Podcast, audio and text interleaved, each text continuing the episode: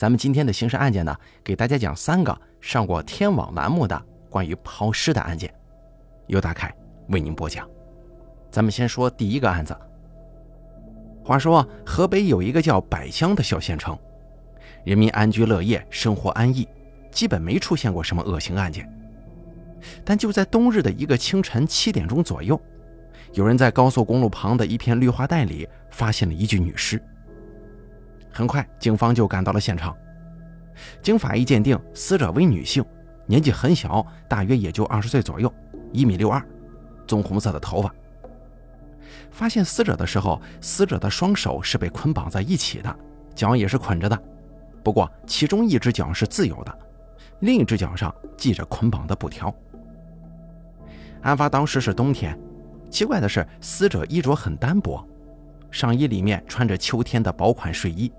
外面罩着一件夹袄，没有穿胸罩，并且下身也没有穿内裤，只穿了一件宽大的卡帕黑色运动裤，脚上穿着棉拖鞋，没穿袜子。同时呢，法医还发现死者生前有过短暂的性行为，也确定了死者的死亡时间大约在一到两个小时前，也就是五到六点钟的时候。那么，这个现场是抛尸现场还是第一案发现场呢？由于绿化带周边灰尘仆仆，警方很快发现与尸体相关的两行可疑的脚印了。侦查员通过研究推断，其中一行脚印是死者的，因为跟死者所穿的拖鞋鞋印一致，而步伐也比较小。这一点呢，正好与死者其中一只脚自由，另一只脚上绑有布条的细节一致。而另一行脚印是横向的，根据这个脚印的压力幅面。警方推断，这是一个男人的脚印，年龄在四十到五十岁之间，身高在一米七五到一米八之间。而横向的鞋印说明，这个男人是搀扶着死者进入中心现场的，而这个脚印的主人很有可能就是本案的凶手。也就是说，这个地方不是抛尸地点，而是第一现场。凶手搀扶着死者走进这片绿化带，然后从死者的侧后方。进行了致命打击。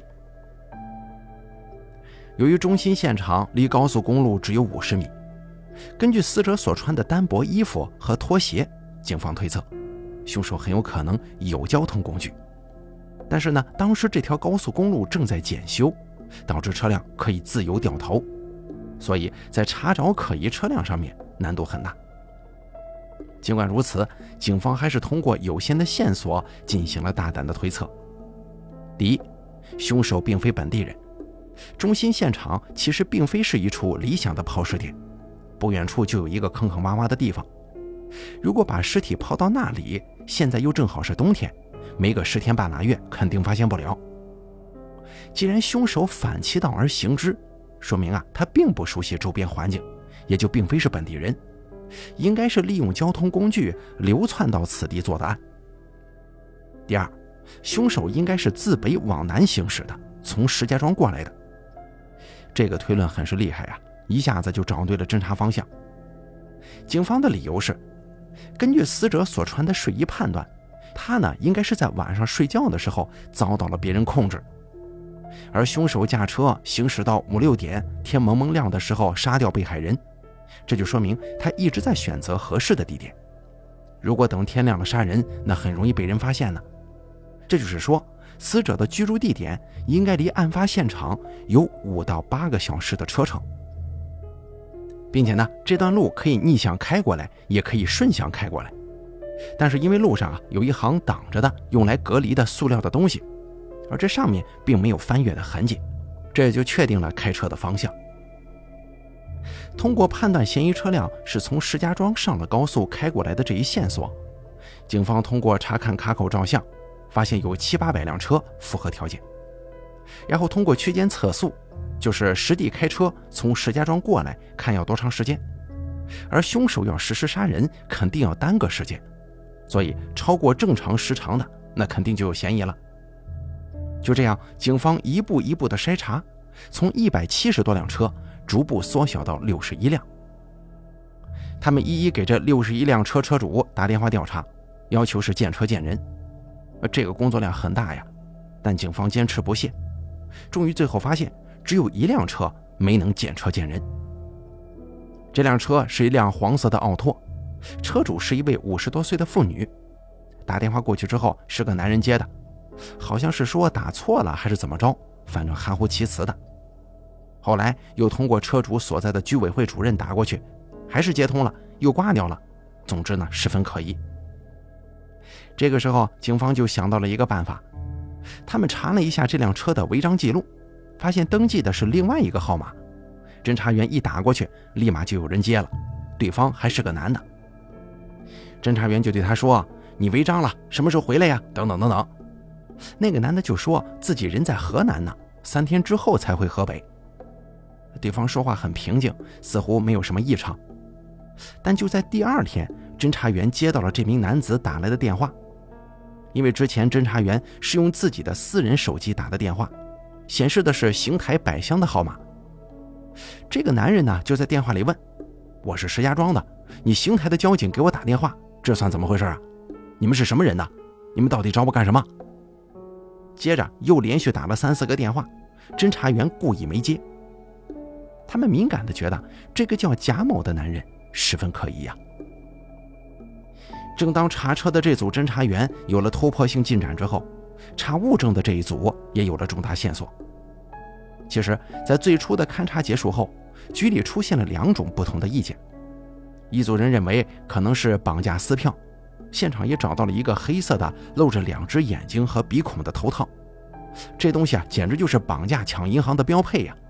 所以，绑架撕票的可能性比较大。另外一组人却认为这应该是熟人作案，理由是死者的居家穿着和无抵抗伤。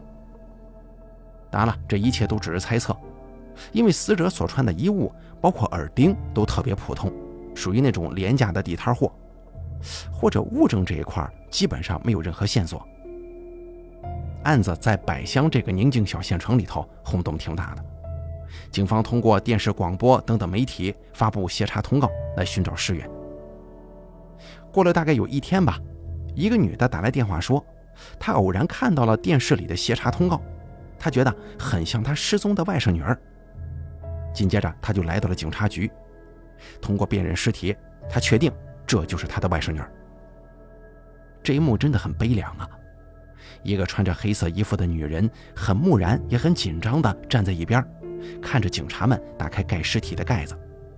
先是离得有点远，但可能那个时候就知道结果了。然后他再很缓慢地靠近过去，瞟了一眼就不说话了，手捂住鼻子，像是在忍耐着强烈的情绪。旁边的警察就问他：“这是不是你外甥女儿啊？”他半晌没答话。警察追问了一句，他这才点了点头的。警察又问了一遍：“你就说是还是不是？不要光点头。”他点了点头，并说了一声“是”。也许曾经在电视上看过相似的一幕吧，但现实生活比小说、电视、电影更直击人心。这就是所谓的生死离别了。这一辈子的相识与别离。一辈子的记忆和情绪，在这一刻有了一个终结。这下子确定了尸源，离破案也就不远了。然而，这个辨认尸体的女人，也就是死者的小姨，却告诉警察，一起失踪的还有自己家的姐姐呢。警察当时就震惊了，对这位女士说：“我们在现场只发现了你外甥女啊，难道她母亲也遭遇不测了？”死者的小姨告诉警察。姐姐跟外甥女儿失踪之后，她曾经追问过姐夫他们的去向，而姐夫只是说他们出门旅游了，他把他们送到高速公路上，他们就坐车走了。而他口中的姐夫正是那个开奥拓的贾某。这个时候，警方判断贾某有重大作案嫌疑，他们找到了贾某的住所，发现里面已经没人了，但阳台上却有一张床单。这张床单跟捆绑死者手脚的布条颜色花纹一模一样。死者的小姨就跟姨父发短信说要给他五万块钱，以此引诱他出来。果不其然，贾某上钩了，警方立即抓捕了贾某，并在一处地井当中找到了被他杀死并抛尸的死者的母亲。至此，案件终于真相大白了，含冤而死的母女俩也终于能含笑九泉了。原来这个贾某跟死者母亲是半路夫妻，两个人都曾经有过破碎的婚姻。再婚之后，继女不怎么喜欢继父，啊，家庭关系很紧张。今年他们在石家庄购置了一处新房子，因为房屋的产权问题，致使贾某积怨已久的仇恨爆发了。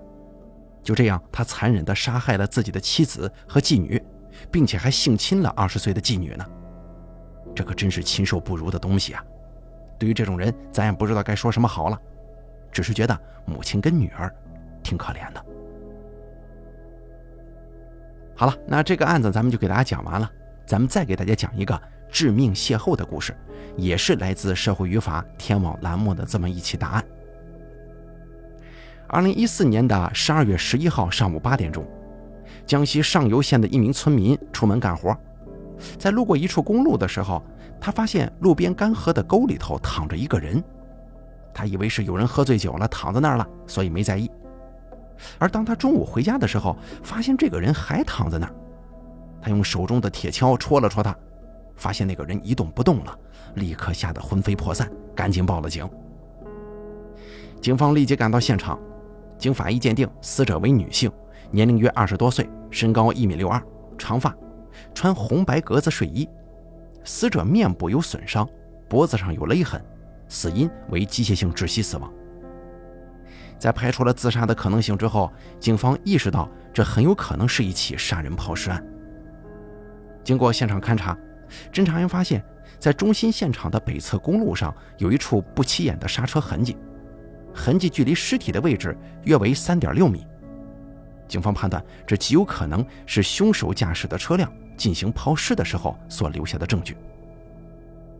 通过对刹车痕迹的研究，警方确定嫌疑车辆为小型轿车。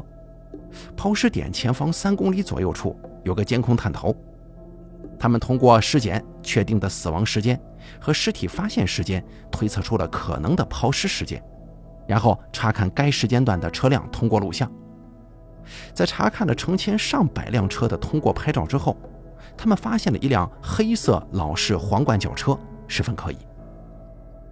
通过研究该车的前后行动轨迹，他们基本确定该车的男性驾驶员有重大作案嫌疑。不说他就是杀害死者的凶手，最起码也能说明他参与了抛尸，至少也是知情者。因为在十二月九号十一点四十四分的时候，嫌疑车辆的副驾驶位置坐着受害人，那个时候的受害人还好好的。然后十二月十号的十七点零七分，受害人在嫌疑车辆的后排位置上呈倒卧状，很有可能受害人此时已经遇害。紧接着十二月十号的二十点三十分，嫌疑车辆出城了，原本在后排座位上的受害者不见了，应该是已经抛尸了。可以说，下一步警方要做的就是找到这辆车，同时找到这个嫌疑人。可是接下来该怎么找呢？首先从抛尸现场来看，此处并不是一个理想的抛尸地点。这条公路是通向四 A 景区的，平常车水马龙，比较繁忙。公路两旁还有不少住家，凶手抛尸的目的在于隐藏罪行，应该是越隐秘越好啊。而本案中，显然凶手并不熟悉现场的环境，他应该不是本地人。其次，法医随后对女尸进行了进一步尸检，居然发现女尸体内有一个四五个月大的男婴，此时男婴的面貌和生殖器已经可以辨认了。也就是说，这不仅仅是一起命案，而是一尸两命。这个尸检结果一时让大家的内心都非常沉重。究竟是谁要对一个身怀六甲的孕妇下此毒手呢？警方认为这是一起熟人作案。那么，死者肚子里的孩子会不会就是导致这场悲剧的原因呢？警方一边通过张贴悬赏通告和走访确定尸源，一边以车找人的方式确定嫌疑人。通过大量的走访，警方一时并没发现附近村庄和县市有对应的失踪人员。而另一边，以车找人的工作也陷入了僵局。他们推测，嫌疑人驾驶的老式丰田车最有可能出现在二手车行。果不其然，一家车行的老板向民警反映，十二月十一号，有一名体型较胖的男子以四千元的价格出售给他一辆老式丰田车。但当时这男子啊行色匆匆，并没有留下任何联系方式。恰好当天附近的监控设施正在检修，所以呢也无法调取当天的监控录像。随后，警方找到了那辆售卖的轿车，虽然并没有发现可疑的血迹，但是提取了一些可疑的生物检材，后来被证实跟女尸的 DNA 是一致的。虽然找到了嫌疑车辆，可是嫌疑人仍旧没有线索呀。正当警方努力寻找案件侦破线索的时候，赣州市的一户李姓家庭连日来一直乌云密布。原来啊，他们的养女小谢。已经好几天联系不上了，他们发动了亲戚进行寻找，结果一无所获。去到公安局报案的时候，民警拿出了游县女士的协查通告，让其辨认。他们说照片上的女尸并不像小谢，于是他们又匆匆地离开了公安局。后来，他们辗转找到了小谢在赣州的好友，知情的好友前去询问与小谢关系密切的老黄。老黄说：“小谢已经死在手术台上了。”小谢的亲人并不相信啊，他们觉得就算小谢死在了手术台上，医院也一定通知家属的。而养女的男朋友之所以这么说，那肯定另有蹊跷。于是他们再次向公安局报警，通过 DNA 鉴定，确定上游县的女尸正是失踪的小谢。在小谢亲人以及好友的协同之下，警方抓捕了嫌疑人老黄。在一系列铁证面前，老黄只得交代了他杀害女友小谢的犯罪事实。原来啊，小谢从小就被舅舅领养了，后来他知道了实情，性格变得内向孤僻。十六岁那年，高中没有毕业的小谢就去往广州打工，后来他又回到了赣州，在他经常去的快餐店内，邂逅了年长他将近二十岁的老黄，一来二去的，两个人发展成了情侣关系。看照片，死去的小谢正值青春年华，应该是蛮漂亮的一个女孩。没想到这次浪漫的邂逅，为他将来的悲剧埋下了深深的伏笔，可悲可叹呐。或许沉浸在浪漫爱情中的小谢并不知道自己的枕边人是位有妇之夫，或许他知道，只是他不愿意面对这个残酷的现实，继续在自己浪漫的幻想当中自我催眠。直到有一天，小谢发现自己怀孕了。然而，老黄听到这个消息之后，并没有即将为人父的兴奋，因为他已经有两个孩子了。一旦小谢生下了这个孩子，他的工作、家庭或许都将遭到威胁。这个时候，他暴露出了自私的一面，反复劝说小谢打掉孩子。可小谢却一意孤行，想留住这个孩子。一方面是舍不得，另一方面，医生说过他体质很弱。如果把这孩子打掉的话，恐怕将来会很难怀孕。老黄被逮捕之后，曾经面对记者的采访，吐露出了内心的最真实想法，听起来真的很让人心寒。他说：“男人嘛，跟他交往肯定是有所图。她年轻漂亮，而我老了，能对这个小姑娘有什么感情啊？只想维持这段关系罢了。我已经有两个孩子了，她再生一个，对我的工作家庭产生很大影响啊。”我想，如果小谢还活着的话，听到这个曾经体贴万分、海誓山盟的男人的内心真实想法之后，应该会彻底死心的。那样的话，也许悲剧就不会发生了。可是时光不能倒流啊，只希望这个为爱执着的女孩子，下辈子能够遇到真正爱她的人吧。也是啊，这个老黄是个公职人员。包养情人、私生子这些标签贴在自己的身上，肯定对工作、家庭产生重大影响。也许在小谢坚持要留下孩子的时候，他内心的邪恶种子就已经萌芽了，只是很傻很天真的小谢竟浑然不知罢了。然后就在一次外出的时候，两个人因此再起争执，老黄一气之下将小谢杀害并抛尸。他应该很清楚，自己杀死的。不光是小谢，还有自己的亲生骨肉呢。但是情人、亲生骨肉这些都不足以让他停下罪恶的双手，反而变成了破坏他美好生活的眼中刺。再给大家讲下一个故事吧，也是节选自社会语法天网栏目的《死扣》。二零一四年十月十号，在广东开平市一个叫苍城的地方，一名钓鱼爱好者在一处偏僻的水库钓鱼的时候，意外发现了浮在水面的尸体。报警之后，警察找了好久才找到这个水库，足以可见尸体出现的地方到底有多偏僻。来到现场的还有市刑侦大队大队长，在节目当中啊，还特意介绍了他是毕业于医科大学的，干过几十年法医。这个队长的确办案经验很足。警方首先要做的就是把尸体打捞上来进行尸检。打捞上来之后，他们发现这是一具浑身赤裸的女尸，尸体腐烂程度较高，面部是不能辨认了。通过他身上的蛆的长度判断死亡时间大约在八天前，也就是十月二号左右。死者的脖子上有一根绳子，有勒痕，排除了死者自杀的可能。也就是说，死者是机械性窒息死亡之后被人抛尸的。尸检的时候，法医根据骨骼初步判断出死者的年龄大约在三十五到四十岁，有过生育。接着，法医发现了死者的三颗门牙是断裂的，这个明显特征为后来确认尸源提供了重要线索。在尸检的时候，套在死者脖子上的绳索引起了侦查员的注意，他们发现这个绳子很普通，上面有很多使用的痕迹。而且更为特殊的是，这个绳子有好几个断端。侦查员把绳子的断端拼接之后，发现是三个扣。其中一个扣很好理解，就是套在死者脖子上勒死他的那个。这个套住脖子上的结构很特殊。李队长断定，凶手一定是出于职业习惯才会打这么一个扣，并且打这样的扣需要较大的力气。凶手一定经常这样做，导致他在杀人的时候下意识地打了这个结。由于尸体是在水中发现的，经验老道的侦查员感觉水里头可能还会有凶手留下来的更多线索，于是就立马派人打捞，最终找到了两件男士衣物。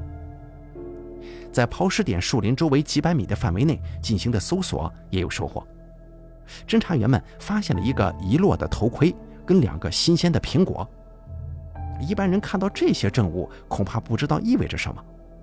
但是李队长推理能力很强，他通过头盔掉落的地点和方位，判断应该是凶手抛尸的时候遗留的。而苹果呢？脑洞大开的队长设想，会不会是国庆期间情侣带着苹果前来登高望远看风景的时候发生了争执，这才导致杀人抛尸呢？不过李队长只猜对了一半，苹果的确跟此案有关。只可惜啊，是一个让人哭笑不得的理由。咱们后头说啊。他们通过遗落的头盔跟抛尸地点的地理环境判断，凶手的交通工具应该是摩托车。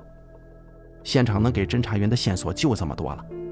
他们一边通过走访和张贴协查通告确定尸源，一边根据物证摸排走访。这个走访摸排工作量是非常大的。他们在案发地周围的村庄、县城。临近县城都没有发现与死者相符的失踪人口信息，他们还走访了附近的工厂、养殖场等等地方，都是一无所获。再次感叹一下啊，当警察真够不容易的，经常接触那么多暴力血腥案件，不知道会不会被社会的负能量所传染呢？有时候还为了寻找证据下臭水沟、翻垃圾，就连最简单、最安全的摸排走访，说白了，这也都是力气活呀。好像每天接触那么多案子很有趣，实际上相当枯燥。这种大海捞针的感觉，如果没有一定的耐心和毅力，肯定难以坚持下去。然而，山重水复疑无路，柳暗花明又一村。很多时候，转机也就是在坚持当中出现的。民警在一个加油站走访的时候啊，得知一个女员工从十月二号之后就再也没来上班了。在得知这名女员工也有三颗断裂的门牙的时候，民警们心中就想啊，有数了，尸源找着了。民警在同事的帮助之下，找到了这名失踪员工阿珍的家。此时只有阿珍的丈夫阿良在，可是还没等民警进一步询问呢，阿良竟然跑了。民警们为此十分生疑呀，莫非是阿珍的丈夫把她杀了吗？要不然的话，阿良怎么会一见到警察就跑呢？还好，阿良并没跑多远，就被村民们给合力救了回来。原来啊，他是一名吸毒者，可以说他的生活基本是在戒毒所跟监狱度过的。他的毒瘾一直没能戒掉，没钱的时候就找老婆要，老婆不给就打，再不行呢就小偷小摸。可以说这是一个很破碎的家庭了。而阿珍的悲剧会因此有关吗？在取得了阿良跟他两个小孩的 DNA 之后，通过比对确定，本案的死者就是失踪的阿珍。此时调查物证的警察也有了收获，他们发现附近的一个养牛场有很多类似的绳子，但他们并不会打本案中的那个很特殊的结。有人就反映说，一般用拖拉机拖稻草这些东西的时候啊，可能会用到这种结。这看似不经意的一句话，让警察又有了希望啊！莫非凶手是一个会开拖拉机的人吗？通过进一步调查，他们发现村里的确有几个会开拖拉机的人，而其中有一个叫老某的人行踪很可疑。他国庆期间回到老家，而正好在十月三号前往广东打工了。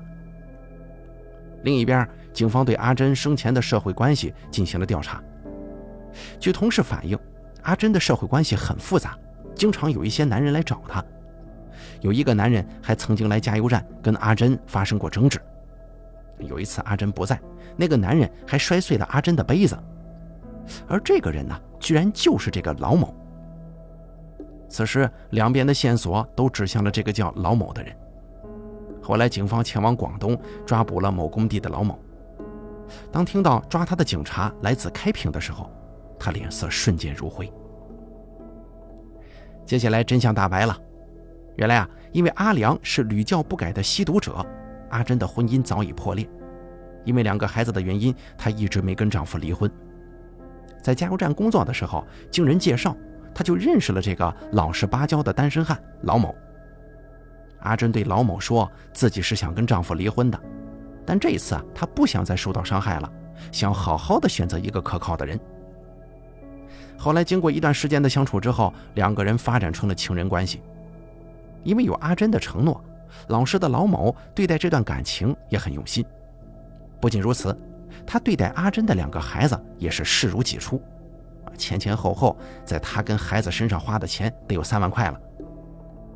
可后来时间一长，这阿珍呢，似乎把老某当做了提款机了，那时不时的就找他要钱花。